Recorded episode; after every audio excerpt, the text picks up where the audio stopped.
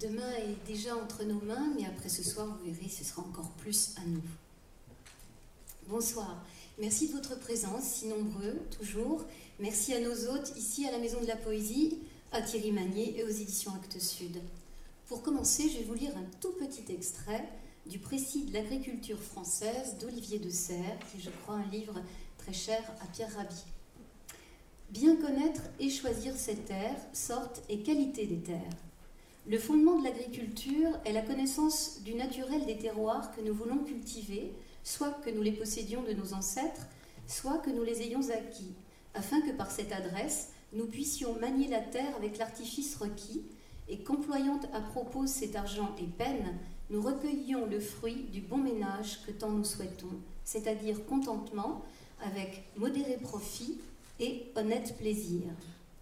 J'ai la grande joie de vous présenter deux hommes que 40 ans séparent, dont les pensées, comme deux fleuves, ont ici convergé dans ce livre qu'ils ont tissé ensemble, Demain entre tes mains, dont nous venons de voir les illustrations, mais pas que, il y avait déjà du texte.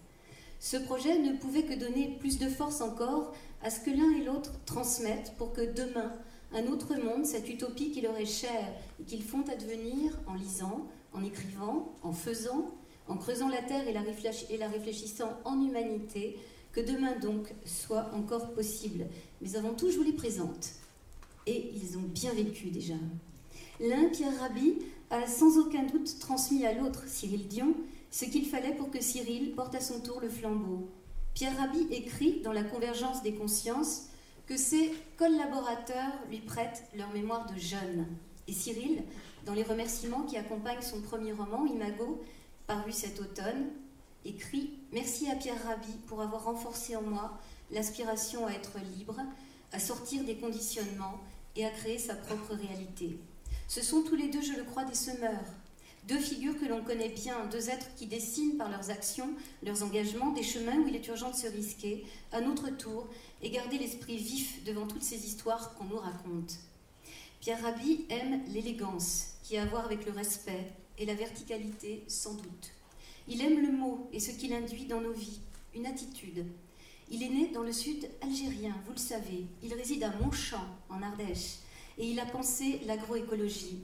Il aime tellement l'oasis, sa terre-mère, qu'il a créé le mouvement Oasis en tout lieu, où il sème. Ses méthodes d'agriculture, il les a partagées en Afrique, notamment au Burkina Faso, vous le savez aussi, soutenu par Sankara, à qui il rend souvent hommage. C'est là qu'il crée le centre de Gorom Gorom pour la formation des paysans à l'écologie. De fil en aiguille, d'année en année, il a pu étendre ce domaine d'action toujours en Afrique, Tunisie, Maroc, Bénin, Togo, Sénégal, Mauritanie, mais aussi en Pologne et en Ukraine. En France, il fonde avec ses amis en 1994 Terre et Humanisme pour la transmission de l'agroécologie. Deux ans plus tard, ce sera Oasis en tout lieu, puis le Centre agroécologique des Amanins en 2003 avec Michel Valentin et en 2007 le mouvement pour la Terre et l'humanisme qui deviendra quelques années plus tard Colibri. Entre-temps, Pierre Rabhi présente sa candidature à l'élection présidentielle. C'était en 2002, souvenez-vous. De cette expérience naîtra justement un désir profond de saisir les consciences. Et c'est à cet endroit précis, lorsque les femmes et les hommes sont prêts, comme l'était Cyril Dion, sans aucun doute et depuis longtemps, que le mouvement s'enracine et s'étend. Par capillarité, par la transmission, par l'énergie qui porte les voix des uns avec les autres. Tout ce monde, qui doit faire boule de neige, s'emploie à rendre vrai les sages enseignements qu'a inspiré à Pierre la nature. Il laboure et sillonne la terre comme il scrute les mots en paysan et poète. Outre ce livre commun qui paraît cet automne, je signale la bibliographie de Pierre Rabhi foisonnante, la convergence, des, la convergence des consciences, dont j'ai parlé tout à l'heure, paru chez Babel en 2016, qui est un subtil abécédaire. Pierre n'a pas écrit que des essais, comme le prouve ce livre, puisqu'il avait tenu à écrire un roman, plus précisément, dit-il, un roman vrai, du Sahara aux Cévennes, paru en 95 chez Albin Michel et qu'on trouve aujourd'hui en poche, et paraissent ces jours-ci des carnets d'alerte sur la finance, les semences et la faim dans le monde. On a toujours besoin de lanceurs d'alerte, quel que soit leur âge. Cyril Dion, lui, est né à 40 ans après euh, Pierre Rabhi, si mes calculs sont justes, en banlieue parisienne. Assis sur un fil, son premier recueil de poèmes est paru en 2014 à la table ronde et l'on sent, quand il évoque cette publication, une joie profonde d'avoir réalisé ce qui le tenaillait depuis si longtemps. Il vient de publier son premier roman, Imago, chez Actes Sud. Imago, qu'il a longtemps porté en lui, doit sans doute beaucoup à son engagement lors du congrès israélo-palestinien de Co en 2003, puis en 2005 et 2006, aux deux congrès mondiaux des imams et rabbins pour la paix à Bruxelles puis à Séville. Il a créé et dirigé le magazine Kaizen et co-dirige avec Jean-Paul Capitani la collection Domaine du possible chez Actes Sud et il publie chez Actes Sud Junior.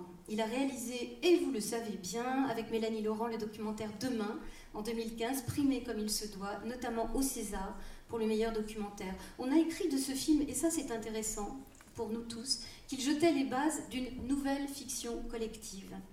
Tout ce qu'ils font, tous les deux, nous invite à envisager autrement à peu près tout ce que nous faisons pour redessiner un projet commun franchement plus enviable. Dans cette histoire que je raconte vite, on a déjà croisé Cyril aux côtés de Pierre Rabhi, puisqu'il a créé avec lui les colibris. Ainsi va la vie de ces deux-là, dont les travaux, dont la parole nous conduisent à réfléchir tout en, nous donnant envie de faire. Et faire en poésie est le seul programme possible, puisqu'il est écrit dans la langue pour ne jamais plus en sortir. Demain entre tes mains, ce livre, étonnant, illustré par 32 artistes de l'agence Costume 3 pièces, qui a souhaité accompagner ce message de Cyril et de Pierre. Ce livre est le fruit d'une amitié doublée d'une grande complicité et résulte dans la forme en un florilège de sentences, contes, allégories, phrases célèbres que Pierre utilise souvent lors de conversations avec ses amis, lors de conférences, pour se faire entendre, que Cyril a repris ici et qui les exploite au meilleur sens du terme, expliquant ce que tout ceci a fait à sa vie, a fait dans sa vie, fera de nos vies si nous y prêtons une oreille très attentive. Je n'ai pas résumé leur vie, mais venons-en aux questions. voilà, Cyril, Pierre, merci de, m'avoir, d'avoir euh, supporté ce long déballage de vos vies, vous qui êtes tous des autres. voilà, demain entre tes mains. Donc j'avais envie que, que toi, Cyril, tu reprennes un certain nombre de ces choses que tu as, ces choses fondamentales que tu as repérées dans les conférences, dans tes conversations avec Pierre, qui t'ont frappé, qui nous frappent, et que tu as voulu euh, transmettre, puisque le sujet euh, de, cette rencontre, c'est aussi, bien évidemment, la transmission. Euh, pourquoi tu as choisi ces, phrases-là et, ce qui nous intéresse aussi beaucoup, c'est comment, de ces choses entendues, surentendues, très entendues, nous faisons quelque chose malgré le fait qu'elles se répètent. Euh, quelle, stratification, qu'est-ce qui se passe en nous pour que d'un seul coup, on les fasse nôtres? Tu peux parler un petit peu Cette question très facile. Euh, bonsoir tout le monde, merci pour euh, ce portrait que tu as dressé de, nous. en fait, moi j'avais envie d'écrire un livre qui puisse s'adresser aux enfants, notamment à mes enfants, puisque moi j'ai des enfants de 9 ans et 12 ans comme ils ont un papa écolo, sont plutôt en réaction par rapport à l'écologie. Donc mon fils, euh, je me souviens quand il avait 7 ans, il rentrait puis il me disait Tu sais ce que j'ai fait aujourd'hui, papa? Non? J'ai bu du coca. Avec un air de défi comme ça. et du coup, c'est dur pour moi de leur parler de ça, parce qu'ils ont toujours l'impression de genre oh, Ça y est, leur voilà, ils recommencent. Une autre anecdote que je raconte souvent, c'est. Euh, un jour, je me suis retrouvé avec des souris à la maison et je ne savais pas quoi faire pour les faire partir. Donc j'ai essayé de calfeutrer les placards, de mettre des trucs à ultrasons. Et en désespoir de cause, j'ai fini par mettre des pièges. Et donc j'ai mis un piège à la souris. Et donc un matin, Pablo avait 6 ans, à ce moment-là, c'est mon fils. On arrive dans la, dans la cuisine et on voit une souris attrapée par le piège, donc morte comme ça. Et donc lui, il se penche, il regarde, puis il me regarde et puis il me dit alors les colos, ont tu des animaux? Et je me suis dit, là, ça va quand même pas être facile. il me scrute, quoi. Et il se trouve que moi, mon éducation, euh, une bonne partie de mon éducation à l'écologie euh, a quand même été faite par Pierre. Je m'intéressais au sujet, j'y étais sensible, j'y étais venu plutôt par la médecine naturelle, donc par la santé. Mais quand j'ai rencontré Pierre, euh, d'ailleurs dans une circonstance assez rigolote, puisque j'ai commencé à m'intéresser à l'écologie quand je faisais de la réflexologie plantaire. Et donc j'ai fait une formation de réflexologie plantaire et un jour la formatrice arrive au cours et elle dit voilà je vais faire un truc contre l'avis de tous mes collègues qui sont absolument pas d'accord, c'est que je vais vous donner une sorte de tract politique. Ce qui est normalement absolument pas l'endroit, euh, enfin on devrait absolument pas faire ça dans une formation en réflexologie plantaire. Mais cette rencontre que j'ai faite est sans doute une des rencontres qui a le plus bouleversé ma vie. Et elle nous a sorti le 4 pages de Pierre, donc pour les élections en 2001. Et donc je vois mon Pierre là avec euh, à peu près la même chemise, les bretelles, comme ça, bras croisés dans un champ de blé. Je me dis mais qu'est-ce que c'est que cette histoire là? C'est quoi ce truc? Et donc je rentre chez moi le soir, je lis et euh, contre toute attente, ça m'intéresse. Et je me dis euh, incroyable, incroyable. Bon. Et il se trouve que des années plus tard, on a été réunis par une amie commune qui s'appelle Isabelle Desplats, qui cherchait effectivement quelqu'un pour, pour créer Colibri. Et donc, quand on a commencé à travailler ensemble, j'ai assisté à plein de conférences de Pierre, beaucoup, beaucoup. Et en fait, pour ceux qui ont déjà vu Pierre en conférence, ça peut se ressembler parfois. C'est-à-dire que les histoires que j'ai reprises dans le livre, effectivement, je les ai entendues beaucoup de fois, comme tu disais, la répétition.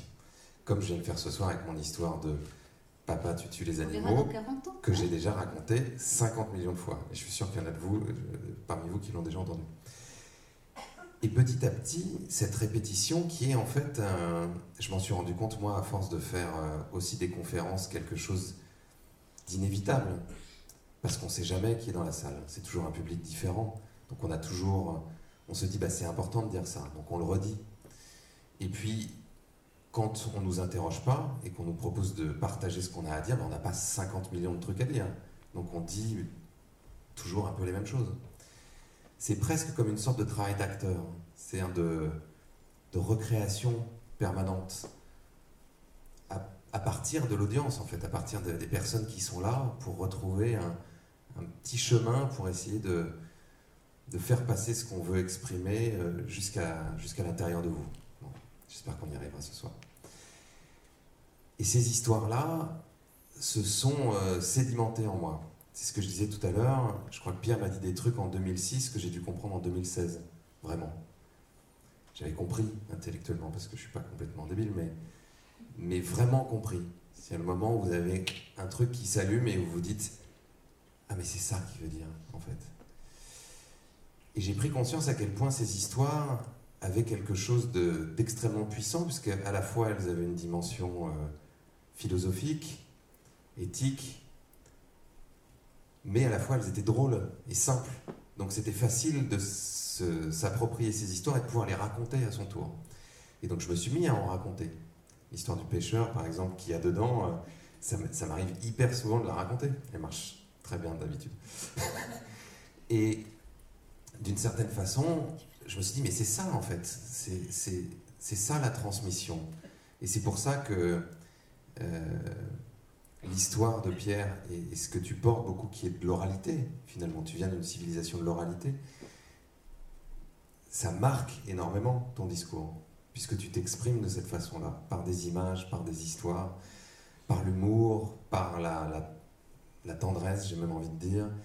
Et c'est ça qui pénètre. Moi, je me suis toujours rendu compte que les, les gens aimaient bien. Une fois, on s'est retrouvés tous les deux au, à l'université d'été du MEDEF en 2009 ce qui est un endroit incongru quand pour qu'on se retrouve tous les deux. On avait été invités parce qu'il y avait Laurence Parisot qui était venue à un truc de, de colibri et qui s'était dit quand même c'est intéressant. Et moi j'assistais à la conférence et donc il y avait six personnes qui parlaient, dont Pierre, qui avait des banquiers, il y avait des patrons de multinationales et tout ça. Donc c'était euh, à HEC, la salle était bourrée à craquer. Et en fait, la seule personne qui était applaudie à chaque fois qu'il parlait, c'était Pierre je me disais, ces gens sont fous en fait. Ils viennent à l'université d'été du MEDEF, donc a priori, euh, ils sont pour la croissance, ils sont pour le profit, et ils adorent Pierre. Donc que se passe-t-il? Pourquoi?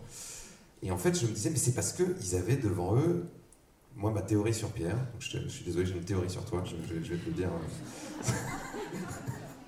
c'est que c'est un véritable être humain un être humain euh, normal, entre guillemets. Et c'est devenu extrêmement rare par les temps qui courent.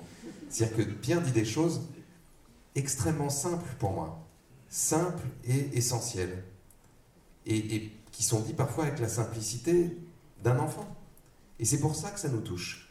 Parce qu'on est habitué à habiller tout ce qu'on raconte d'une espèce de galimatia de concepts, de trucs et de machins super compliqués, sans se dire que parler simplement avec son cœur, comme un être humain euh, normal, et eh ben c'était ça qui était le plus puissant peut-être. Donc je suis parti de ces histoires, j'ai bientôt fini. je suis parti de ces histoires en me disant ces histoires-là pourraient toucher euh, des enfants et une autre génération. Et à partir de ces histoires, j'ai essayé de tisser une espèce de parcours pour expliquer pourquoi on est dans la situation dramatique actuelle, écologiquement, socialement, etc.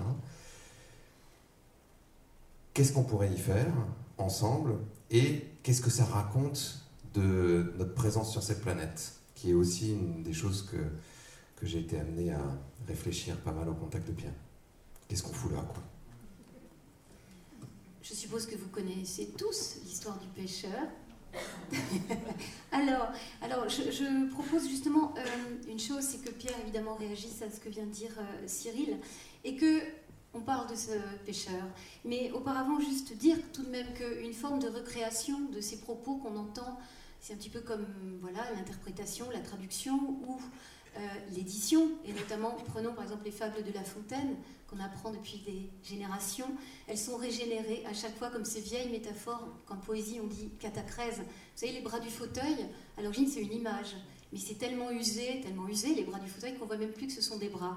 Eh bien, les histoires de Pierre, c'est pareil, et notamment grâce à ce livre, par exemple, qui paraît demain entre tes mains, maintenant, les images de Pierre revues par, euh, par Cyril et revues par ces, illustrateurs de génie ont une nouvelle vie. C'est ce qui rend aussi euh, la vie de nos livres et la vie de notre édition, heureusement. Pierre, tu veux réagir à ce qu'a dit Cyril et parler de ce pêcheur, nous raconter cette histoire? Oui, bien entendu, je suis, euh, je suis, vraiment très, très touché par ce que dit Cyril et puis que ce qui se vérifie aujourd'hui, c'est qu'en fait, moi je crois beaucoup à la convergence des consciences. C'est-à-dire que c'est pas simplement, on, on peut être enlisé dans son histoire propre, théoriquement, on n'a rien à faire ensemble. Euh, rien. Un arabe qui vient de je sais pas où, etc. Bon. Donc, euh, et, il se passe quelque chose aujourd'hui auquel je crois énormément, c'est qu'il faut que maintenant l'humanité euh, dépasse ses clivages et sa fragmentation pour aller vers quelque chose d'autre et construire une humanité unifiée. Voilà. Donc ça, j'y crois vraiment fermement parce que nous sommes dans une société qui ne cesse pas de fragmenter, de diviser, euh, les croyances, les religions, les idéologies. Il n'y a qu'à regarder, euh, disons, ce qui se passe au plan géopolitique sur la planète pour se rendre compte que l'humanité, bah, elle, n'évolue certainement pas vers l'unité, bien au contraire, et qu'on on s'est fourvoyé dans une démarche qui est une démarche de destruction. Le rapport à la terre, le rapport à la, nature est destructeur. On sait très bien qu'on consacre des budgets colossaux à l'art de tuer, beaucoup plus qu'à la vie, pendant qu'on perfectionne l'art de, de nous détruire entre nous, il n'y a qu'à regarder l'actualité, euh, la nature est négligée, même si elle n'était que négligée, elle est en fait détruite. Donc on est, on est dans, cette, euh, dans, cette, dans ce déséquilibre tragique, etc. Et quand on s'est rencontré avec Cyril, là aussi, ben, il, se passe des, il se passe des, comme, comme, comme des petits miracles, c'est-à-dire de convergence euh, féconde. On n'est pas simplement dans une, amitié simple qui pourrait être que ça, mais on est dans une créativité commune. Et c'est ce qui nous a amené d'ailleurs à, Colibri. Je pense que vous connaissez la légende de Colibri. Euh, je vais quand même la raconter pour ceux qui ne la connaissent, pas.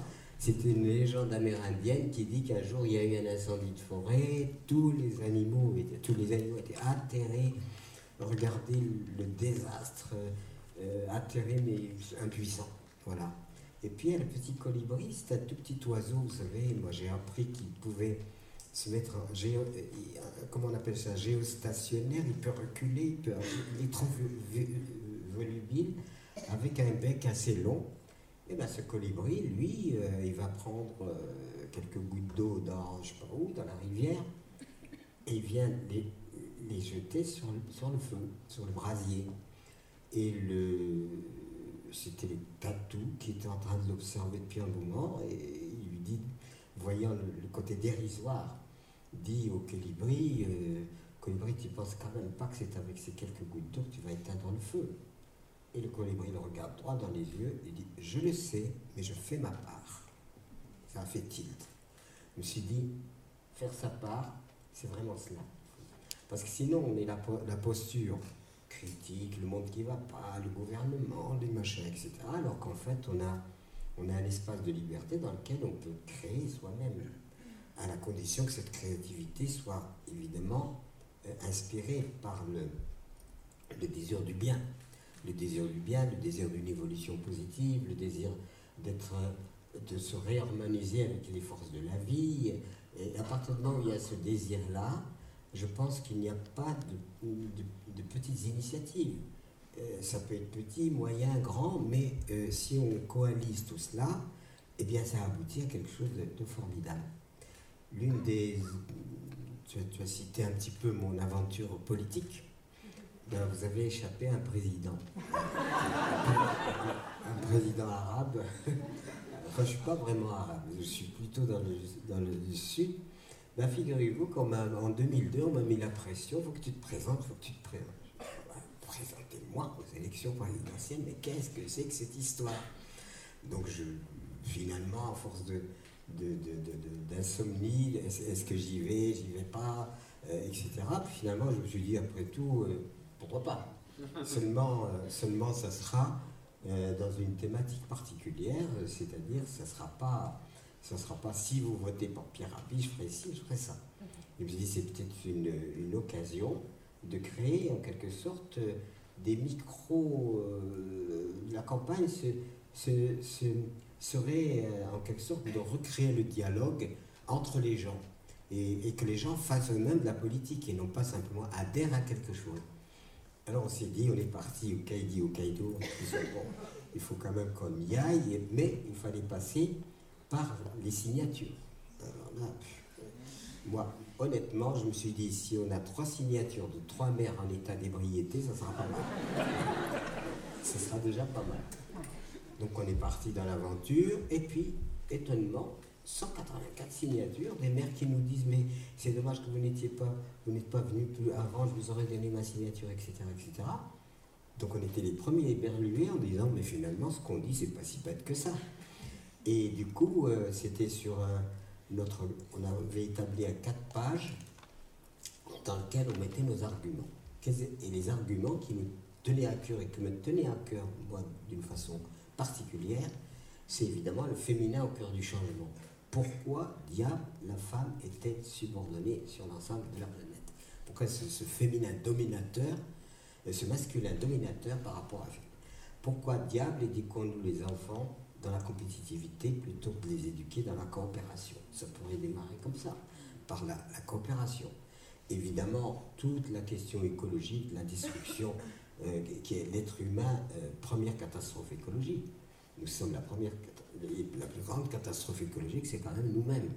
Pourquoi diable continuer à détruire la vie à laquelle nous devons la vie?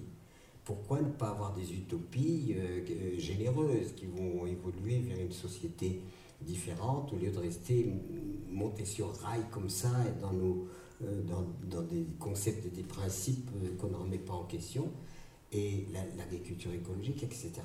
Donc c'était un petit peu euh, non, et les 30 ou 25 ou 30 réunions politiques se sont transformées en petits forums où les gens se sont concertés entre eux. Et on a complètement oublié l'idée d'arriver au pouvoir par la politique, mais commencer à, faire que les consciences et les âmes s'interrogent elles-mêmes sur leur destin et ne, se, ne soient pas simplement sur l'attente du sauveteur qui va amener la solution et auquel on adhère à droite, à gauche, chacun est libre.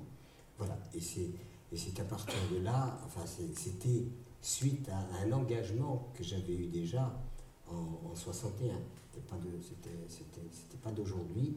Quand est arrivé 68, je me suis dit, tiens, ils ont compris. Mais c'était une protestation avec Michel, mon épouse. On avait décidé de retourner à la terre. Pourquoi Parce que je n'étais pas du tout d'accord avec euh, ce qui me paraissait l'asservissement de l'être humain. Donne, donne ta vie et on se donne un salaire en attendant la retraite. moi, ça ne me paraissait pas du tout. Et c'est ce quatre pages. L'histoire des boîtes. Voilà. Non mais c'est vrai. Ah oui. C'est l'histoire des boîtes. Non, mais tu peux peut-être, euh, juste pour euh, boucler, mais Oui. Tout ce que tu viens de dire là, là, sur l'asservissement, en fait, tu l'as résumé dans cette petite histoire des boîtes qui marche bien. Ben, L'histoire des, des boîtes, c'était de dire, euh, c'était de dire que euh, le, le- le- le système se présente comme salvateur. Vous allez voir ce que vous allez voir avec la technique, la, la science, etc. L'homme va être libéré. On va libérer l'être humain. Et puis quand on regarde un être hu- l'être humain dans son itinéraire propre, on s'aperçoit qu'il passe d'une incarcération à l'autre. De la maternelle à l'université, il est enfermé, on appelle ça d'ailleurs le bahut, hein, etc. Ensuite, tout le monde travaille dans des boîtes, des grandes, des petites boîtes, etc. Même pour s'amuser, on va en boîte.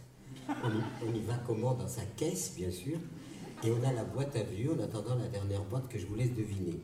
Alors, comme itinéraire libre, euh, ça me paraissait. euh, voilà. Alors, on est réduit à 11 mois de coma et un mois de réanimation. C'est-à-dire, et, et pendant ce temps-là, ben, on est loin de la vie, on est loin de la nature, on est de la, la beauté qu'elle nous offre et tout cela. Et je, voilà, je, je considérais qu'il y avait là une confiscation de la vie par euh, le produit national brut. Et de là, toi, tu Il la- enchaînes sur les Il boîtes. y a la version de. Colin Serrault qui dit le salariat, c'est 5 jours de prostitution et 2 jours de réanimation, qui est pas mal. Avec laquelle tu as travaillé. Alors, il y a des histoires que, raconte Pierre qu'il invente, et puis il y en a d'autres, et c'est l'humour adorable de Pierre Rabhi. C'est que par exemple, dans euh, Convergence des consciences, pour Colibri, j'ai dit tout à l'heure que c'était un, un adorable abécédaire. Alors, Colibri, voilà ce qu'il écrit pour commencer. Je ne sais plus où j'ai découvert le petit conte amérindien du colibri, etc., etc., etc. Voilà. Donc tout converge toujours et tout ce qui doit rester reste. Euh, la preuve, ce qui figure dans ce livre.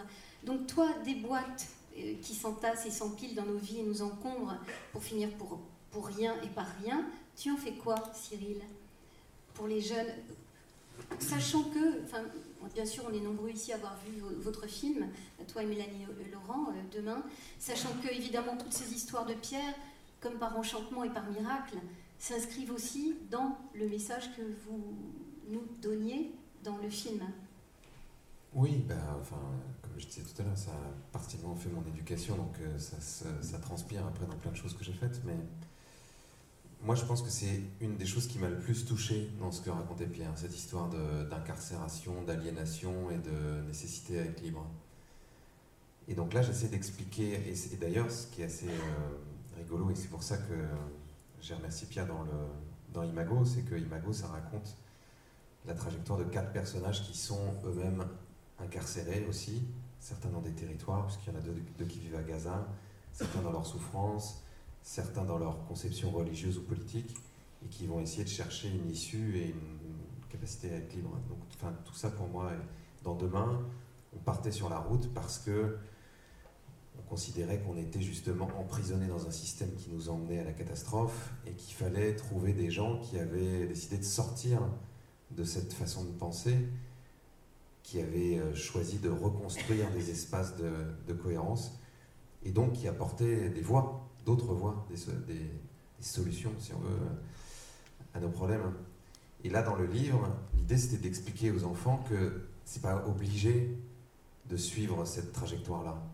Et que d'une certaine façon, c'est là où le piège se referme. C'est-à-dire que dès l'école, on commence par vous dire il faut bien travailler à l'école pour ensuite avoir un bon métier, pour gagner de l'argent, pour pouvoir aller euh, à Carrefour et euh, chez Nike le dimanche. Parce que c'est formidable. Voilà, au grand centre commercial, on va pouvoir dépenser tout cet argent qu'on a gagné la semaine. Et dans une certaine mesure, toute notre créativité, toute notre énergie est emprisonnée. Donc vous vous retrouvez avec des gens qui, qui font des métiers qui n'ont pas tellement de sens pour eux. Et, et- et quand vous leur demandez si ça leur plaît ce qu'ils font, euh, vous dites Ah, T'aimes bien ton boulot, toi? Ouais. Mais c'est les mêmes personnes qui, au début de la semaine, vous leur demandez comment ça va et puis qui vous disent bah, Comme un lundi. Puis vendredi, euh, bah, ça va, c'est bientôt le week-end. Puis c'est bientôt les vacances. Et c'est terrible de se dire qu'on a, enfin, on vit pour attendre les vacances ou le week-end, et que d'une certaine manière, même quand on cherche à s'engager, c'est-à-dire que quand on projette demain, par exemple, il y a plein de gens toujours pour nous dire bon mais qu'est-ce que je peux faire? Et ils pensent qu'est-ce que je peux faire dans ce contexte-là? Dans le contexte où je fais un métier qui n'a pas tellement de sens pour moi pour pouvoir survivre et avoir un salaire à la fin du mois, et où il me reste deux heures euh, le week-end où je peux faire un truc, donc euh, qu'est-ce que je peux faire? Je leur dis, mais vous pouvez faire plein de trucs, évidemment, vous pouvez euh, manger bio, vous pouvez vous déplacer en vélo, etc., etc. Mais le fond du problème, il n'est pas là. Le fond du problème, il est qu'est-ce que vous, toute la journée, enfin, dans, quoi vous mettez votre énergie? Vous nourrissez quoi comme système? Imaginez que demain, toutes les personnes qui font un métier simplement parce qu'elles ont besoin de gagner de l'argent à la fin du mois, fassent la chose qui les passionne le plus au monde, la chose pour laquelle elles ont du talent. Et que ça, elles puissent le mettre au service de la société. Vous avez tous eu un prof super génial et vous aviez l'impression que son heure de cours, elle passait comme ça. Alors que l'heure de cours d'après, avec l'autre prof qui était beaucoup moins génial, on avait l'impression qu'elle durait 4 heures. Vous avez tous été chez un boulanger extraordinaire, son pain il est tellement bon que ça rend votre vie un peu plus belle. Alors que la boulangerie de l'autre rue où le pain est vraiment dégueulasse, bah, ça vous met un peu de mauvaise humeur. Et c'est pareil pour tout. Quand vous voyez des gens, par exemple, qui... Euh, euh, je ne suis pas un fan absolu de, de Ruffin, mais je trouve que quand je le vois, par exemple, à l'Assemblée nationale en ce moment, où il est toujours avec ses notes, où il a épluché le truc, il pose tout le temps des questions, il y va, etc. Je me dis, mais merde, il est content d'être député, lui. Et c'est vrai, il le fait bien. Il s'intéresse au truc et quand les multinationales arrivent, ils font Bon, dites non, les gars, j'ai bien regardé le dossier, là, le truc que personne ne lit jamais, et j'ai quand même trouvé des trucs un peu bizarres. Et moi, c'est ça que j'ai envie qu'un député puisse faire. Je me dis, mais je suis vraiment content qu'il fasse la chose pour laquelle il est doué, pour laquelle il a du talent, qui le rend heureux. C'est vraiment formidable. Et quand c'est pas le cas, ça induit, et c'est ça qu'on essaie d'expliquer aux enfants, tout un tas de mécanismes de compensation on est un peu malheureux de faire ce qu'on fait. On n'y trouve pas beaucoup de sens. Donc on trouve des mécanismes de compensation en jouant à Candy Crush, par exemple, en euh, claquant son, fric, comme je disais tout à l'heure, au centre commercial, en partant à l'autre bout du monde en avion. Et on crève de ça. Donc non seulement notre énergie n'est pas disponible pour faire des choses qui construisent, mais en plus, cette frustration crée quelque chose qui détruit. Et je vous raconte juste une petite anecdote par rapport à ça. Euh, j'avais un ami il y a quelques années à, l'époque où j'organisais donc des congrès israélo-palestiniens, qui lui, est, donc il avait été à l'école avec moi, on était, euh, on, est né dans les Yvelines, dans une, banlieue chic et un peu riche et catholique. Voilà. Donc on était enfants de cœur, les deux, à la messe. Donc euh, Jésus, aimez-vous les uns les autres, euh, et, tout le bazar, comme disent les Belges. Et on a eu des, parcours un petit peu différents. Lui, il a fait une école d'ingénieur très chic et tout ça, et il a été ensuite travailler chez Safran, qui est la branche militaire de Sagem. Et donc pendant que moi j'organisais des congrès israélo-palestiniens, lui, son boulot, c'était de construire des, tours qui calculaient la trajectoire des missiles pour être sûr que le missile tombait bien exactement au bon endroit. Et donc un jour, il m'appelle et il me dit, dis donc, est-ce que vous faites du... Vous prenez des bénévoles, tout ça, dans ton association, tout ça? Je lui dis... Pourquoi tu me dis ça? Parce que d'habitude, la blague entre nous, c'était plutôt. Lui, il me disait Dis donc, ça marche la paix? Parce que nous, la guerre, ça marche du tonne. Donc là, tout d'un coup, je me disais Bon, tiens, quelque chose s'est passé. Et il me dit Écoute, voilà, je lisais une histoire, donc toujours la lecture, les histoires. Je lisais une histoire hier soir à Quentin, donc son fils, c'était l'histoire de Noé.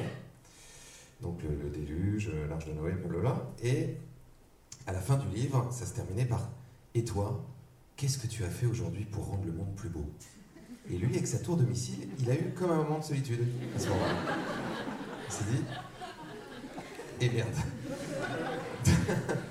Donc il s'est dit Tiens, bah, je vais aller faire un peu de bénévolat dans son association, là, mon copain, là, qui fait des trucs pour la paix. C'est vachement bien. Et je dis Mais ton problème, c'est pas de faire deux heures dans mon association, ton problème, c'est que tu fabriques des tours pour les missiles, c'est ça ton problème. Ce que je dis aux gens aussi dans la conférence, je leur dis Mais votre problème, c'est pas genre, bah, moi je travaille chez Areva ou chez Monsanto, mais j'y vais en vélo. Ben, si vous y allez en vélo, alors ça va, c'est bien. Et à la cantine, je, suis végétarien. Ah bah, bah donc tout alors. Formidable. Et donc j'essaie de dire aux enfants, vous avez le choix. Donc rentrez pas dans ce truc, refusez de faire un truc pour, pour, pour gagner de l'argent, pour devenir un esclave toute votre vie. Trouvez le truc pour lequel vous êtes sur cette planète. Et offrez ça, offrez ça au monde. Et c'est ça qui... Moi j'ai la croyance que c'est ça qui, qui le transforme tu viens de, lâcher un, mot énorme, c'est l'esclavage. En effet, Évidemment, Pierre, cette conscience d'être libre, conscience d'être libre, ce que tu es, ce que Cyril démontre à l'envie aussi à l'instant, c'est-à-dire pouvoir dire, pouvoir dire absolument ce que l'on croit profondément, Ruffin à l'Assemblée nationale. Euh, notre société euh, fait tout pour éviter cette conscience-là. Hein. on parlait du rapport au temps, du rapport à l'espace, cette précipitation.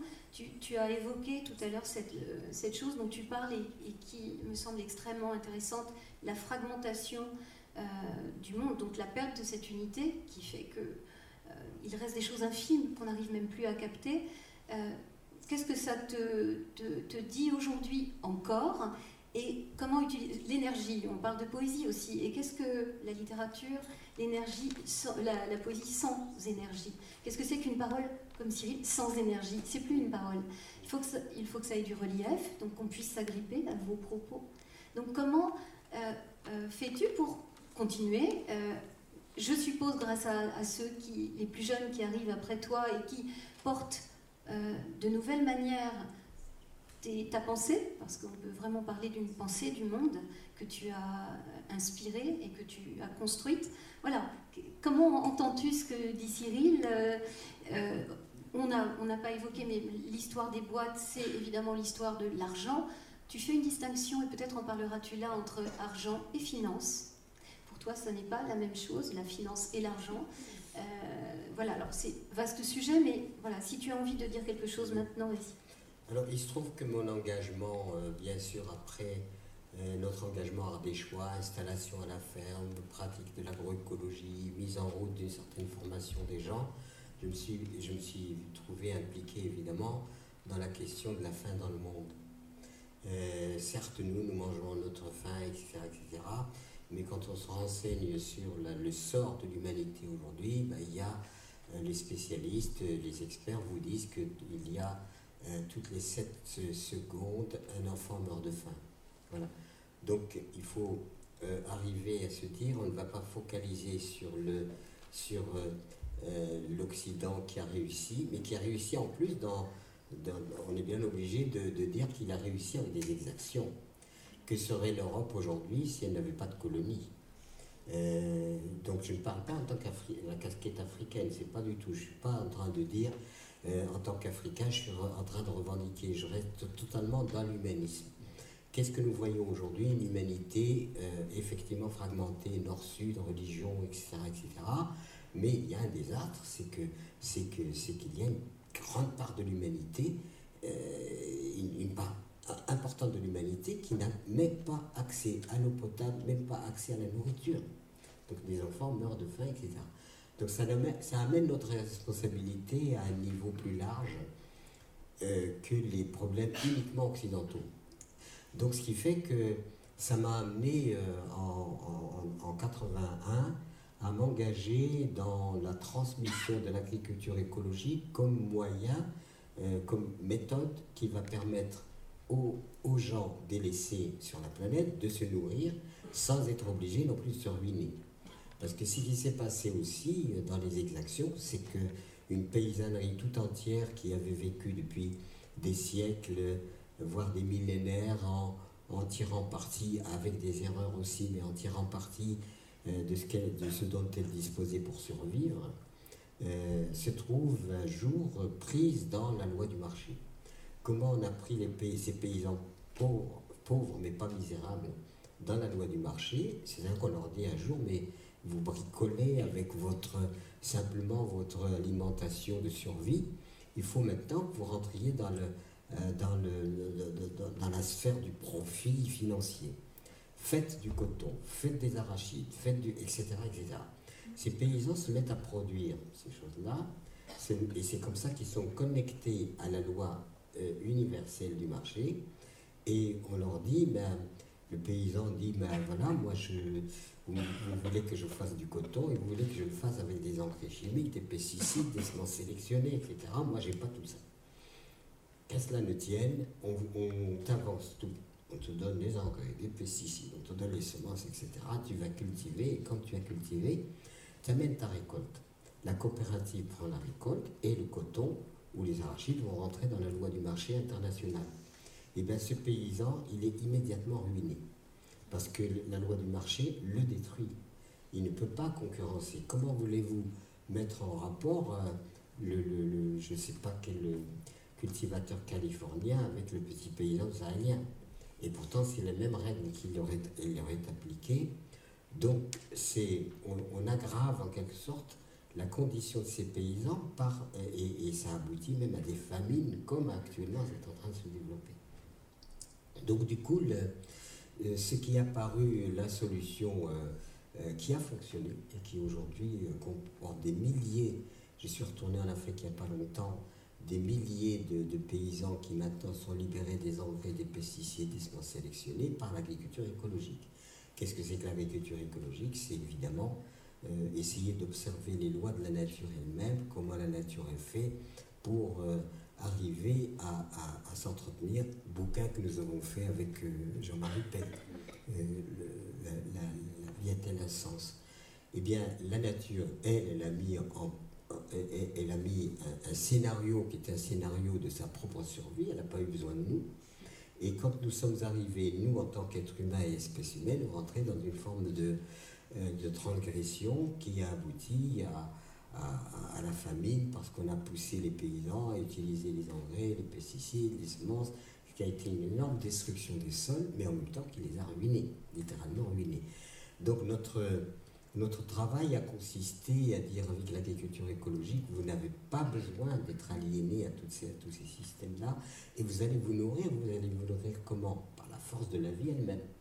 Et cette force de la vie qui est démontrée d'ailleurs euh, rien ne se crée, rien ne se perd, tout se transforme, et ben c'est la loi fondamentale avec laquelle vous allez appliquer les choses.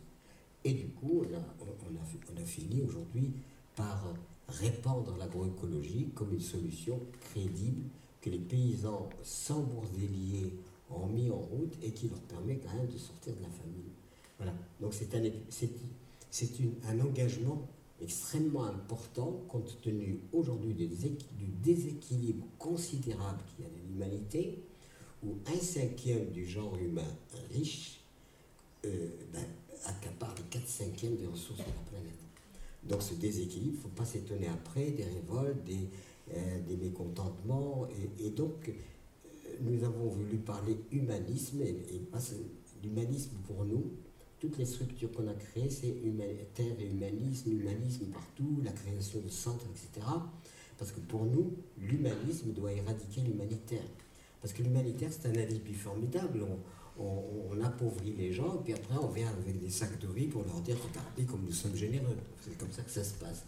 Donc il a fallu rentrer, si vous voulez, dans toute une modification de la perception et de l'organisation qui est installée aujourd'hui et qui est source de fragmentation justement dans lesquelles nous sommes enlisés aujourd'hui. Je pense à l'humanisme de l'autre homme évidemment, Lignas. Mais euh, tu as dit une chose très très très importante me semble-t-il dans tout ce que tu viens de dire. Tu as dit que ces paysans étaient pauvres mais pas misérables. Peut-être est-ce là l'occasion d'évoquer quelqu'un qui t'est cher, un auteur que tu as beaucoup lu, c'est Léon Blois, qui fait une grande distinction lui aussi entre la pauvreté et la misère. Puis ensuite, Cyril, tu reprendras la parole parce que euh, dans ce livre-là, plusieurs euh, motifs sont, sont, abordés, et notamment celui de la peur, qui est un des fléaux de cette humanité, la peur sous laquelle, euh, régime sous lequel on vit beaucoup en ce moment particulièrement. Vous l'abordez aussi tous les deux, et on verra comment on peut s'en sortir de tout ça. Donc, je voudrais que tu répondes d'abord sur Léon, à, propos de Léon Blois, pauvre et misère. Tu fais vraiment une distinction oui, oui, disons que disons qu'effectivement, il ne faut pas confondre pauvreté et misère. la pauvreté, euh, c'est quelque chose euh, que l'on peut parfaitement assumer et qui est la juste mesure des choses. Euh, la juste mesure des choses qui permet finalement de ne pas être aliéné par, par, par le productivisme qui lui sort de la réponse que l'on doit donner à sa propre vie. Et c'est quoi? C'est se nourrir, euh, c'est s'habiller, c'est être, être, abrité, c'est être soigné. Voilà, ces éléments-là, on ne peut pas, euh, on ne peut pas y déroger. C'est ça ou pas de vie du tout. Ça, ça n'est pas résolu déjà. Et puis, euh, du, coup, du, du, coup, le superflu, qui, je ne suis pas du tout contre le superflu, mais à la condition qu'il soit modéré. Et aujourd'hui, quand on fait les calculs, je ne suis pas un homme des chiffres, pas, pas, très doué dans les chiffres, les statistiques, etc. Bon, des gens le font mieux que moi. Mais ce qu'on me dit, au point de vue statistique, c'est que le métabolisme général de la société d'aujourd'hui produit environ 30 à 40% de superflu. Voilà. Alors ça me rappelle la, euh, petite histoire de, du pêcheur qui, euh, voilà. On l'attendait. la petite histoire du pêcheur, c'est qu'il y a un pêcheur qui est là, il a fini son boulot, il fait sécher ses filets, et puis il est tranquille, puis passe un monsieur sérieux, regarde, qui regarde la barque, il dit Monsieur, la barque là-bas, est à vous? Il dit Oui. Oh, mais elle est petite, etc. Vous pourriez en avoir une plus grande quand même. Et, après? Ben Après, bien entendu, vous allez pêcher plus de poissons, euh, et, vous allez tellement gagner d'argent, vous allez acheter une barque encore plus grande. Et après? Ah ben, vous, après, vous achèterez carrément un petit bateau. Et puis vous allez embaucher des gens. Et après, eh ben, vous allez gagner de plus en plus d'argent. Et vous allez peut-être acheter un plus grand bateau, etc., etc. Et après, et après, vous vous reposerez. C'est ce que je suis en train de faire. Merci Pierre, elle est magnifique. Alors oui, euh, Cyril. Et attends, juste avant qu'on enchaîne sur la peur. Ensuite Non, non, mais livre formidable aussi que vous pouvez lire euh, chez Actes Sud, euh, euh, Majid Ranema, Quand la misère chasse la pauvreté, où il explique comment des, sociétés étaient effectivement pauvres, notamment en Afrique, en Inde, en Amérique du Sud, mais avaient la capacité de subvenir à leurs propres besoins. Ils s'étaient organisés pour ça. Et ce que le modèle occidental a apporté, justement, c'est une déstructuration de cette capacité, de ces sociétés vernaculaires, à répondre à leurs propres besoins par elles-mêmes, et donc à avoir cette dignité, et, euh, qui est effectivement une pauvreté, c'est-à-dire une, forme de, de dénuement d'un certain nombre de choses, mais, qui est aussi une vue de l'esprit à partir de notre monde et de notre société qui est euh, pléthorique avec euh, euh, une espèce de gabegie. Mais lui disait, et c'est ce que Pierre dit aussi, la comptabilité qui consiste à dire quelqu'un qui a moins de 1 dollar ou moins de 2 dollars par jour dans, dans certains villages, ça n'a aucun sens. Aucun sens. Ça ne veut rien dire. Parce que la richesse ne repose pas sur l'argent. Elle repose sur le fait que les gens produisent leur propre nourriture, ont accès à de l'eau, construisent leurs propres habitats, euh, sont détenteurs d'un savoir, d'une médecine traditionnelle qui leur permet de soigner, etc. Et les dollars n'ont rien à faire avec ça. Et nous, on vient leur apposer une espèce de, vision du monde qui, leur fait se dire bah, ça y est, en fait, vous êtes pauvres, vous êtes totalement pauvres, vous êtes carrément des miséreux, vous n'avez même pas un dollar. C'est nul. Et petit à petit, en fait, en, se raccordant à notre propre modernité, soi-disant salvatrice, ils deviennent misérables ça ne concerne pas que le tiers-monde. Hein. L'Occident aussi est rentré dans ce, dans, ce système. C'est qu'il est lui-même la première victime.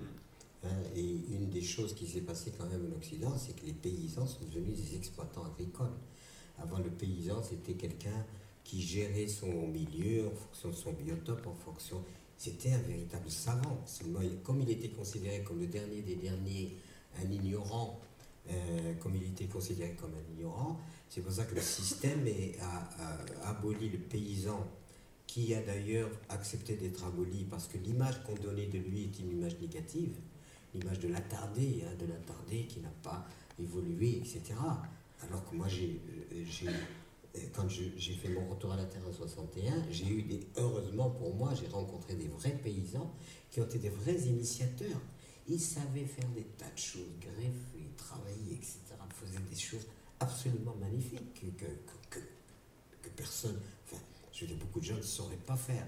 Seulement, le fait d'avoir dénigré en quelque sorte dans le, l'idéologie, ayant considéré que le paysan était le dernier des derniers, jusqu'à aller dire on, en sait toujours assez pour faire un paysan. Et le paysan lui-même a intégré le fait qu'il était lui ignorant par rapport à des gens. Euh, euh, mon voisin, ben, j'allais lui demander conseil. Il dit ben non, ben, vous êtes instruit. J'ai dit, mais non, je ne sais pas, je sais pas faire, montrez-moi. Oh non, non, non, vous êtes instruit. Mais ben non, je lui ai dit, non, c'est pas vrai.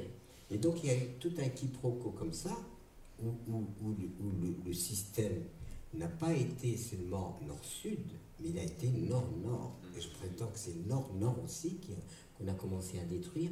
Et après, l'idéologie s'est répandue évidemment au plan planétaire. Et ce que tu viens de dire, Cyril, tu me diras si tu es d'accord avec ça, mais tu disais que le, paysan était quelqu'un d'extrêmement savant. En effet, la taxinomie, enfin, quand, on, quand on, est, on, parle de la nature, quand on travaille avec elle, bien entendu qu'il faut être précis. On ne peut pas nommer n'importe quel. Un champignon n'est pas tous les champignons tous les champignons ne sont pas un champignon, etc. Les arbres, bon, enfin, c'est infini, vous le savez bien. Euh, et, au fond, je crois que, puisqu'on est quand même à la maison de la poésie, c'est une scène littéraire, donc la littérature, euh, je crois, a tout à voir avec la nature. Euh, dans, dans, cette manière qu'elle doit aussi avoir de nommer précisément les choses. Un livre qui dirait très généralement ce que sont les choses n'aurait peut-être pas la force que d'autres ont, qui précisent le sens et nous aident à penser le monde.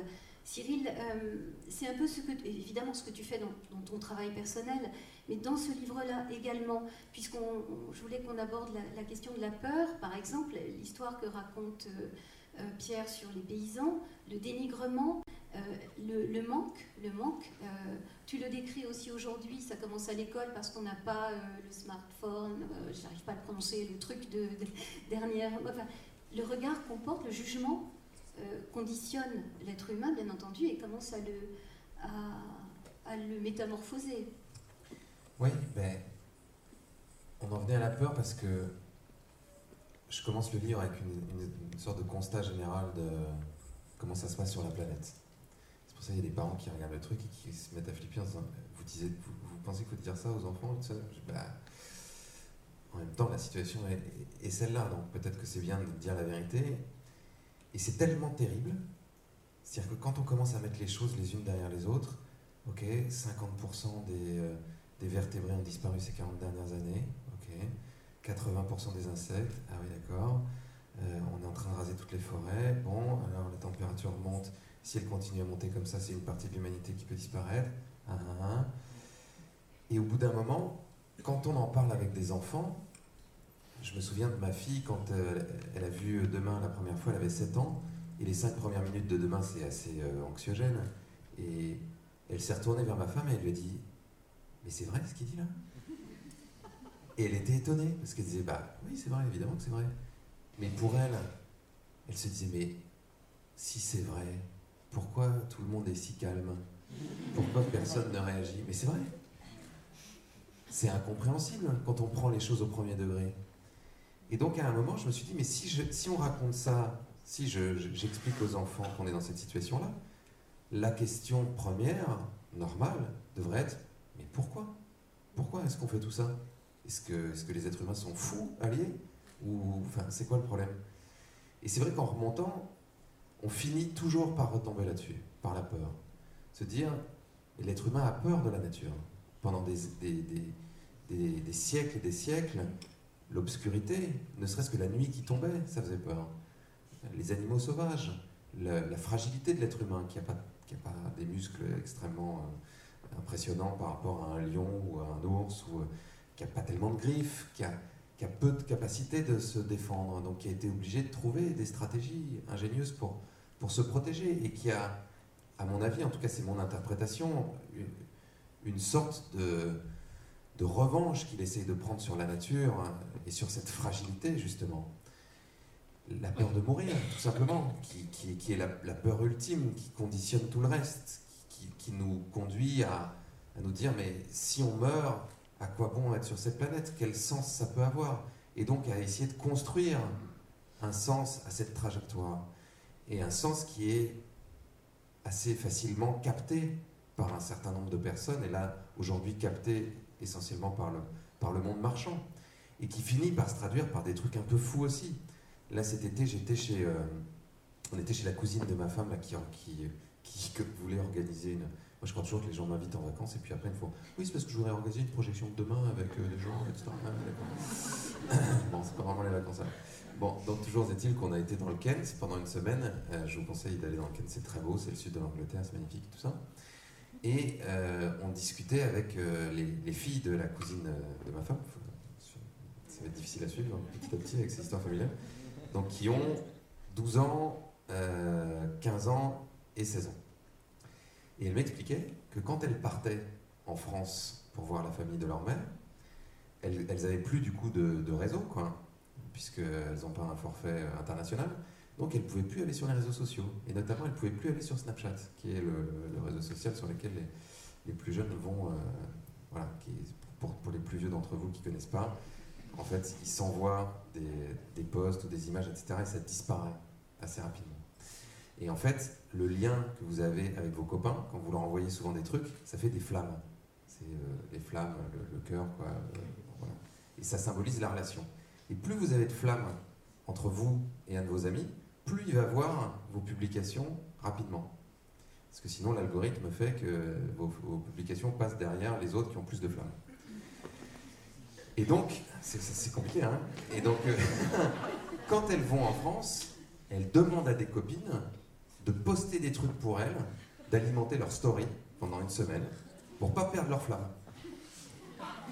Donc moi qui suis déjà un vieux crouton, je leur dis mais c'est quoi Et donc elles postent quoi? Ah n'importe quoi, des photos du plafond, du truc, du machin, c'est juste pour les flammes. Ah ok. Mais si tu perds tes flammes, t'as quoi? Bah j'ai plus les flammes. Ouais mais ok, mais alors, et, bon? Eh ben j'ai moins de flammes et donc euh, mes copains, je dis mais tu, les auras après, euh, tu vas les récupérer tes flammes. Et là je voyais la terreur dans leurs yeux ce mec est dingue. Il pense que je peux perdre mes flammes.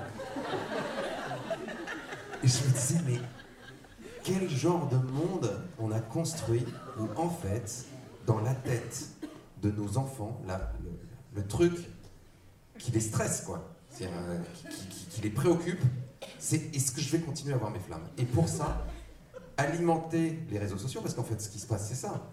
Plus vous postez sur Facebook, sur Twitter, sur Instagram, etc., plus ça fait d'activités, plus eux, ils vont vendre des, des, trucs euh, à des entreprises qui vont leur faire des revenus publicitaires, et plus ils vont gagner de l'argent. Donc en fait, ils ont trouvé le moyen de nous faire travailler pour gagner de l'argent gratuitement, et, plus que gratuitement. C'est-à-dire que si on n'a pas nos postes et nos flammes, on stresse. Non mais ça devient du délire. Et donc, là dans le truc, c'est une cause perdue, hein, parce que déjà c'est un livre, hein, donc euh, déjà il faut qu'il ait envie de lire un livre plutôt que d'être sur Snapchat, ce qui est déjà pas gagné. Mais dans le livre, j'essaie d'expliquer ça, de dire, est-ce que c'est vraiment bien un monde où on agit que par peur? Où on, euh, on achète des baskets parce qu'on a peur d'avoir l'air d'un gros ringard? Où euh, on traîne avec des gens parce que on, a peur de bah, d'être tout seul et qu'on nous aime pas. Ou on fait un métier parce qu'on a peur de ne pas gagner d'argent euh, ou de pas avoir quelque chose, un statut social suffisamment euh, chouette. J'en parlais avec, euh, pareil, des amis à l'étranger. Là, j'étais au, Liban et donc il y avait un, je rencontrais un réalisateur libanais qui me disait, bah, moi, mon fils, quand je lui demandais, qu'est-ce que tu veux faire dans la vie bah, Je veux gagner de l'argent. Ah bon, d'accord. Et alors, tu veux faire quoi? Moi, mon petit frère, c'était ça. J'ai un petit frère qui a 14 ans de moins que moi, qui me disait ben, Moi, je veux être avocat d'affaires. Je dis oh, mais euh, t'es nul à l'école et tout, tu détestes apprendre, euh, tu vas faire du droit, euh, du droit des affaires, tout, c'est chiant, hein, tu vas voir. Enfin, ouais, mais avocat d'affaires, on gagne plein d'argent et tout. Je dis Mais donc pourquoi faire? Bah, parce que c'est génial, je pourrais voyager, faire ce que je veux, etc. Et ça finit par créer des logiques. Le mari de cette cousine en Angleterre, suivez un peu aussi, faites un effort à une époque, il travaillait chez Barclays. Et donc, euh, bon, et ça lui plaisait pas trop. Et je discute avec lui. Et il me dit Moi, ce que je voudrais faire, c'est être pianiste. Je dis ah bon, et alors pourquoi tu travailles dans la banque? Parce que comme ça, je vais gagner plein d'argent. Et quand j'aurai 50 ans, bah, je, m'arrête. Et là, je pourrais faire tout ce que je veux euh, partir faire de la planche à voile, euh, devenir pianiste et tout ça. Je dis Ben ouais, si tu meurs à 48 ans d'un AVC, qu'est-ce qui va se passer alors? Et donc. je me dis, si on peut déjà leur dire à 10 ans, n'attends pas à 50 ans pour faire le truc qui te plaît. ne fais pas des choses simplement parce que tu as peur de. Donc il y a encore une fois cette espèce de prison, mais essaie de faire les choses par amour, même si c'est un grand mot qui fait un peu bisounours, mais voilà, traîne avec des gens parce que tu les aimes. Euh, mets des fringues parce que, parce que tu te sens bien, parce que tu les aimes, et, et ok, tu seras différent. Mais c'est ce que j'essaie d'expliquer aussi aux lycéens qui viennent euh, dans les conférences et tout ça pour l'instant, c'est dur d'être différent, mais un jour, les gens vous aimeront pour ça. Pierre, il l'aime aussi parce que, euh, voilà, il est, euh, il est différent. Il n'est pas comme tout le monde, mais c'est vrai. Quand, quand, on le voit parfois dans la neige avec ses sandales. Et ses ben, bretelles. Et ses bretelles. Il est, et ses bretelles. Il est différent. Mais au bout d'un moment, les gens vous aiment parce que vous êtes singulier, parce que vous n'êtes pas comme tout le monde. Et c'est ça qui, a de la valeur. Mais le travail sera encore long, puisque euh, on sait bien, par exemple, que quand un écrivain va rencontrer des élèves, euh, dans les collèges ou des lycées, la surtout les collèges, la première question qui est posée à un écrivain, c'est combien ça gagne? Et est-ce que tu connais des people? Voilà, c'est vrai. Bon, mais c'est triste. Euh, oui, Pierre, Pierre pour, sortir de cette peur, puisqu'on on arrive aussi, le temps, on voulait parler du temps, qui comme ça, là, c'est horrible. Mais le livre s'achève et s'ouvre surtout sur la question de la beauté. Hein, la beauté compulsive qui sauvera peut-être notre monde. Et hier, Claude Evenot, qui sans doute est par là un écrivain qu'on aime bien, me disait, Duras a, dit, la révolution, c'est l'intelligence. Euh, oui, sans doute. Sans doute, Pierre, tu veux la révolution, la beauté, l'intelligence euh, Je voulais compléter oh, quelque chose euh, qui m'a qui qui paru vraiment. Alors, je l'ai peut-être dit parce que ma, ma, mémoire de 80 ans, elle est, euh, elle est un peu chamboulée. voilà. Euh, je vais quand même raconter une, une anecdote vraie. Donc, euh, je l'ai peut-être racontée, alors vous m'excuserez, vous me direz, bon, ça, a été déjà dit, donc, ou je l'ai dit en aparté, on pense. je prends le train, Paris-Gare de Lyon, Montélimar, c'est ma destination. L'Ardèche, il n'y a pas de train. Donc je prends le train, le TGV je rentre dans le TGV, euh, archi-comble, le, le, wagon archi-comble. Silence total. Vous savez pourquoi? Parce que tout le monde était équipé d'instruments de communication. Étimons, tripotés, euh, etc. Donc, aucune il y avait une contradiction entre être doté d'instruments de communication et là, ça communiquait plus du tout. Alors, j'allais je me rappelais des voyages un peu conviviaux dans les wagons, d'où vous venez, où est-ce que vous êtes. Euh, et on était dans la relation, d'où vous venez, est-ce que vous voulez un bout de saucisson euh, Voilà, c'était comme ça. C'est comme ça que ça se passait, le, voyage. Là, silence total. J'avais l'impression que même si je toussais, j'allais déranger tout le monde. Alors, les circonstances ont fait que je me suis trouvé entre deux mastodontes. Chacun faisait deux fois Pierre Rabhi. Donc il fallait chercher Pierre Rabhi entre les deux mastodontes. Comme, euh, comme on ne pouvait pas discuter, alors ça tournait dans ma tête et je me dis, mince, il faudrait quand même que que le, billet de, le billet de train soit payé au poids et pas à la personne. Je, suis, quand même, je suis perdu. Et je me suis dit, devant, bah, je vais lancer une pétition pour dire que désormais, le voyage les, passagers doivent passer sur une bascule et c'est tant le kilo. Voilà. Et plutôt que, ça. Et ce qui était surtout étonnant, c'est que la pléthore de moyens de communication détruisait la relation. Et ça, c'est ce qui est en train de se passer partout sur la planète, malheureusement. On rentre dans une savoir encyclopédique. C'est-à-dire qu'aujourd'hui, euh, la, disons, la gamme de ce que nous savons en tant que euh, simplement savoir informatique, hein, ce qu'on appelle ça informatique, est gigantesque. Je suis absolument ébahi de voir que n'importe euh, quelle information que nous voulons, on tape et on a l'information, etc. Mais ça pose le problème aujourd'hui, est-ce que ces outils sont en, sont en train de construire quoi en termes, de, même du cerveau? Alors on parlait d'intelligence. Moi je ne pense pas que... Je, pense qu'il faut faire vraiment attention de ne pas confondre des, aptitudes d'un cerveau humain extraordinaire par rapport à, l'intelligence qui est dans notre ordre. Si nous étions intelligents, je pense que la planète serait gérée intelligemment. Alors nous faisons des miracles technologiques de toutes sortes, euh, des, véritables, mais est-ce que si des extraterrestres nous observent, ils peuvent dire que nous sommes intelligents? Non ne sont pas intelligents. Alors, parce que l'intelligence ne relève pas du tout d'une histoire de, de cerveau perfectionné, elle relève de quelque chose qui transcende en quelque sorte le savoir pour donner l'éclairage et la lumière. Pour moi, on n'est pas obligé d'adopter ce que je vous raconte.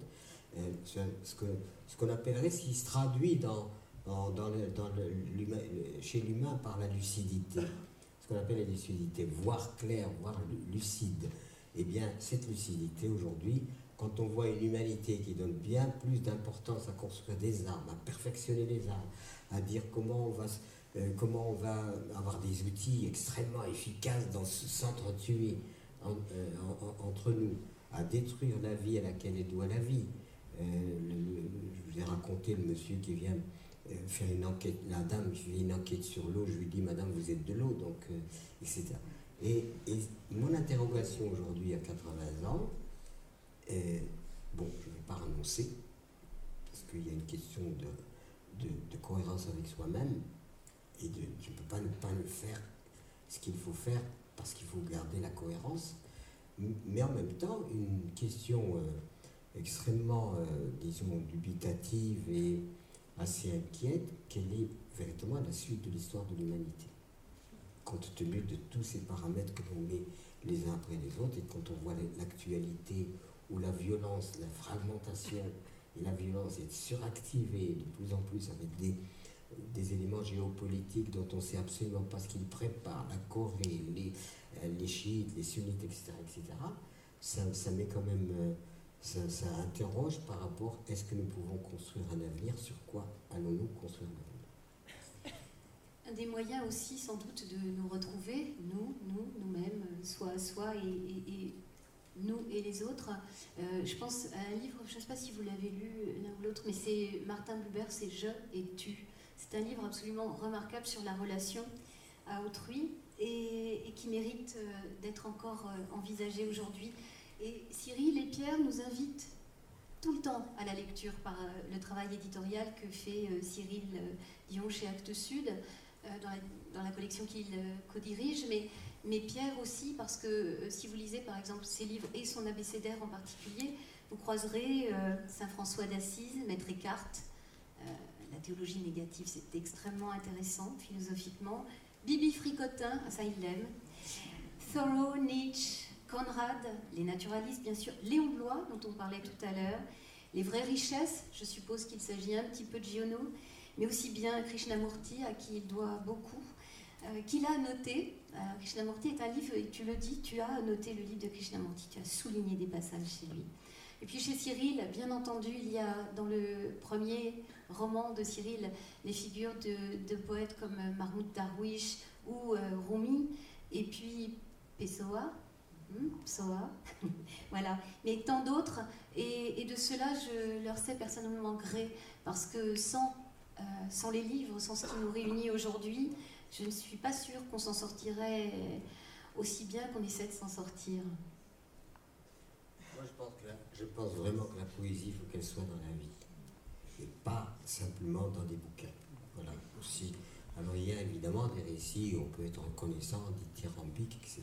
Mais euh, moi, il y a longtemps que je ne suis pas dans la poésie simplement euh, poétique, que, que l'on prend comme ça, mais mais qui ne, se, qui traduisait pas vraiment dans la vie. Je dirais même qu'il y a aujourd'hui, une, une, espèce de dissociation entre le monde, euh, le, monde conceptuel avec le monde réel. Nous sommes attendus vraiment dans le monde réel et de plus en plus dans le monde réel parce que la nature est en train de détruite, parce que les baleines ne vont plus exister, parce que les forêts sont, sont détruites, parce que les gens meurent de faim, parce que, etc. etc. Et j'ai peur que, euh, à force de concepts et même poétiques, si vous voulez, on arrive finalement à quelque chose qui, euh, qui dissocie le côté esthétique des choses avec le verbiage, les phrases, etc., par rapport à une réalité tragique et dramatique. Je finis souvent mes conférences sur, euh, sur une, une anecdote vraie. Un jour, chez moi, dans mon champ, on a quand on s'est installé, on était, voilà, on n'avait ni eau, ni électricité, ni téléphone, etc., etc. Pour se chauffer, on avait, dû, on avait heureusement un peu de forêt et on allait couper le bois pour se chauffer. Un jour, il y a un ami qui vient m'aider, et parce que tout seul, c'était très dur pour moi. Et euh, je lui passe un contrat, je vais t'aider à couper ton bois, tu viens m'aider à couper le mien, et puis voilà. Alors, mon tour, je vais chez lui, mon tour arrive, il vient chez moi pour couper les bois. On travaille toute la journée, il n'y a pas de tronçonneuse, il n'y a pas de tout ça, hein, rien de tout ça.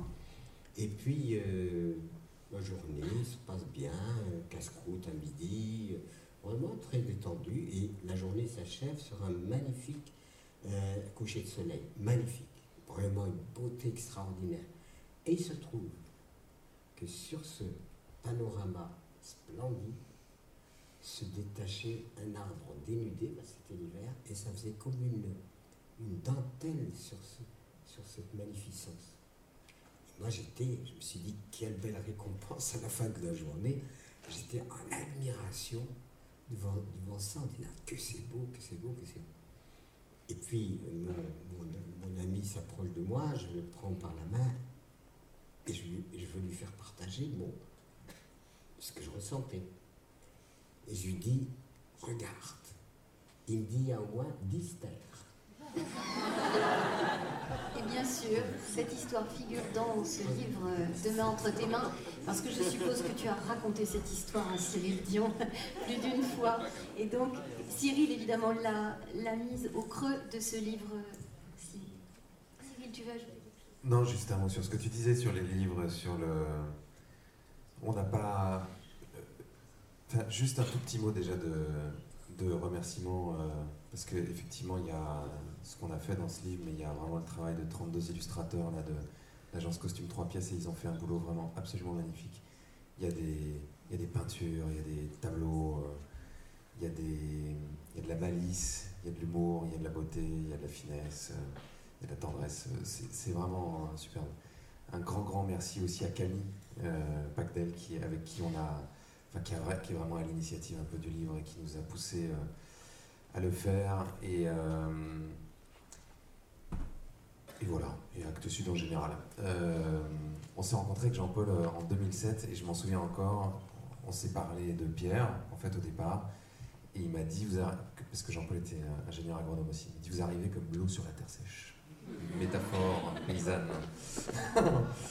et non, mais c'est rare de créer des relations aussi pleines de sens, qui ne sont pas juste des relations que éditoriales et encore moins commerciales, mais de, ce que tu disais de convergence de conscience. Bref.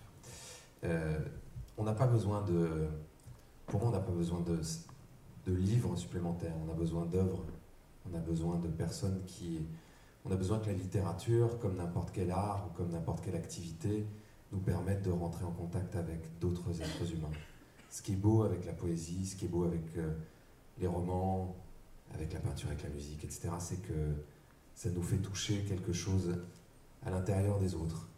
Et que hum, dans ce monde-là, qui est devenu un monde de bruit, d'agitation, où l'attention est devenue une denrée, où des grandes sociétés se battent pour capter notre attention, pouvoir être en contact avec l'intériorité d'autres êtres humains, comme la rencontre peut le permettre, mais comme les livres peuvent le permettre aussi, quand ils sont réussis, c'est une richesse extraordinaire. Ce sont des moments de, méditation, de, profondeur. Quand on lit un livre, on peut euh, faire marcher notre imagination, on peut prendre du temps, on peut rentrer dans un rythme qui invite à la à l'intériorité et à la créativité.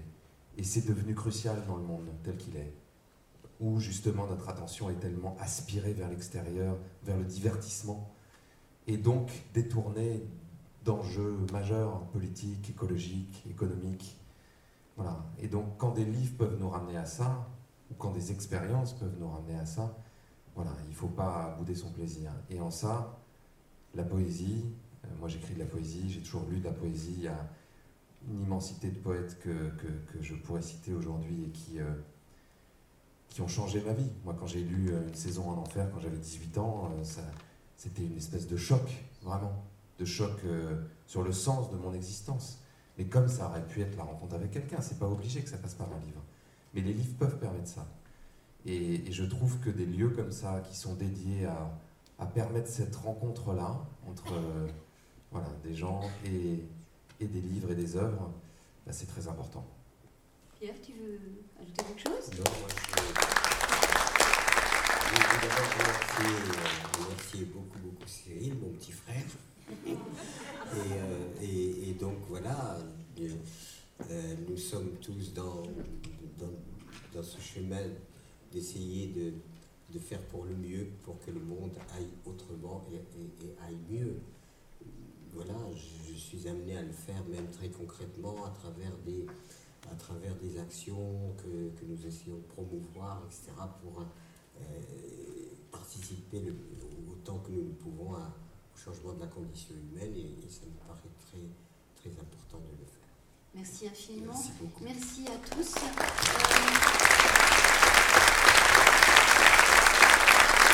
le, climatique est tel que notre langue, notre langage même est édulcoré puisque la notion de refuge bientôt n'aura plus de sens puisque un, massif euh, rocheux dans le massif des, écrins est tombé sur un refuge et vous imaginez que le mot refuge même change avec euh, tout ce qui se passe et le chaos du monde. C'est dommage. Et permettez-moi aussi d'offrir l'art de se taire de la Bédinoire à notre ami Pierre Rabhi, non pas pour qu'il ferme sa bouche, mais pour qu'il continue de parler, mais qu'il retrouve aussi ce qu'il aime, c'est-à-dire ces moments de méditation, ces moments de silence dont notre société a besoin. L'art de se taire de la Bédinoire, je te l'avais promis.